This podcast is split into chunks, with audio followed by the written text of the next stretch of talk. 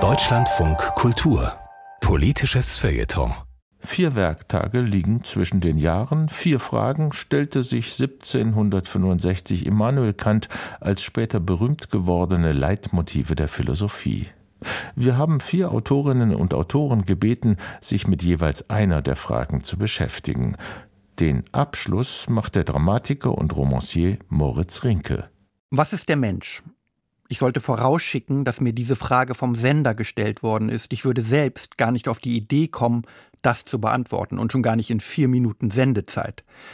Wenn ich über Menschen schreibe, in Theaterstücken, Romanen oder in Zeitungen, dann schreibe ich eher um sie herum, wie sie lieben, streiten, vereinsamen oder hoffen. Das finde ich menschlich. Aber der Mensch an sich? Interessant finde ich erst einmal die Out of Africa Theorie, die besagt, dass es uns hier in Europa überhaupt nur gibt, weil sich der Homo sapiens in mehreren Auswanderungswellen von Afrika aus über die ganze Welt ausgebreitet habe. Damit weiß ich zwar immer noch nicht, was der Mensch ist, aber grundsätzlich sollte man Einwanderungsbestrebungen anderer Menschen positiv gegenüberstehen. Es könnte sich lohnen. Ich lief dann irgendwann zu meinem Buchregal Immanuel Kant suchen, Hegel oder die Griechen. Am meisten habe ich über die Menschen ja durch die Dichter gelernt, über die Seele und den Schmerz, über das Dunkle oder das Schöne, Heitere. Neuerdings lese ich auch wieder Kafka, um Berlin zu begreifen, aber beim ganzen Menschen bin ich wirklich überfordert. Ich weiß ja nicht einmal, wer heute überhaupt ein Mann ist oder eine Frau oder neuerdings ein Mensch dazwischen und wie ich wen nennen darf oder sollte. Ich bin überhaupt so mit den äußerlichen Geboten unseres Menschseins in Deutschland beschäftigt, dass ich zum Kern und Wesen überhaupt nicht durchdringen könnte.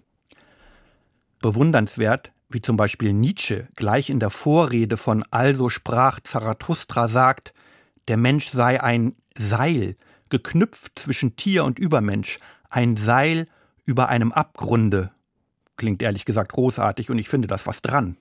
Als ich vor ein paar Tagen mit dem Auto, ja, ich weiß, durch unsere kleine, mit anderen Autos vollgestopfte Straße fuhr und wieder stundenlang einen Parkplatz suchte, wegen der unfassbar vielen Menschen, die den Weihnachtsmarkt vor unserer Tür anfuhren, da stieg ich irgendwann aus und bedeutete einem ebenfalls Parkplatz suchenden Mann mit roter Pudelmütze, sein Autofenster herunterzukurbeln.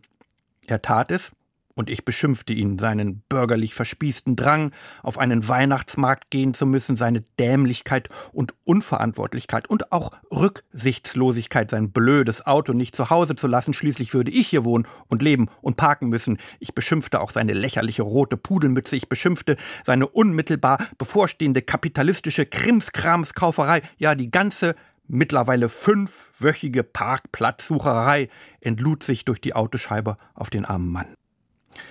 Ich stand vor ihm wie ein wildes Tier.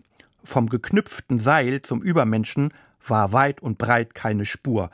Dabei fand das alles unter meinem Fenster in der Straße statt.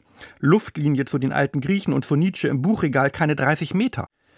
Ich setzte mich dann wieder völlig von mir selbst erschüttert ins Auto und im Radio lief ein Interview mit Robert Habeck. Ja, Habeck, der ist bestimmt ein Übermensch, dachte ich der rettet gerade den Homo sapiens, zumindest die Deutschen, mit der Gasversorgung und irgendwann mit grüner Energie, wobei es dafür vielleicht auch schon zu spät ist und wir eher fragen müssten, was war der Mensch?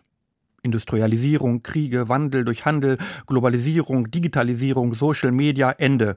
So würde ich die letzten 200 Jahre der Menschheit zusammenfassen. Ich habe ja nur noch ein paar Sekunden. Immerhin muss man sich um die Dokumentation des Endes keine Sorgen machen. Fast jeder Mensch hat ein Smartphone. Man könnte überhaupt fragen, ob der Mensch nicht mittlerweile eher das eigene Smartphone ist. Zumindest sind wir ja offenbar nichts mehr ohne sie. Und ich könnte mir vorstellen, dass die ganzen Dinge auch ohne uns weiterleben. Irgendwie werden die schon was twittern.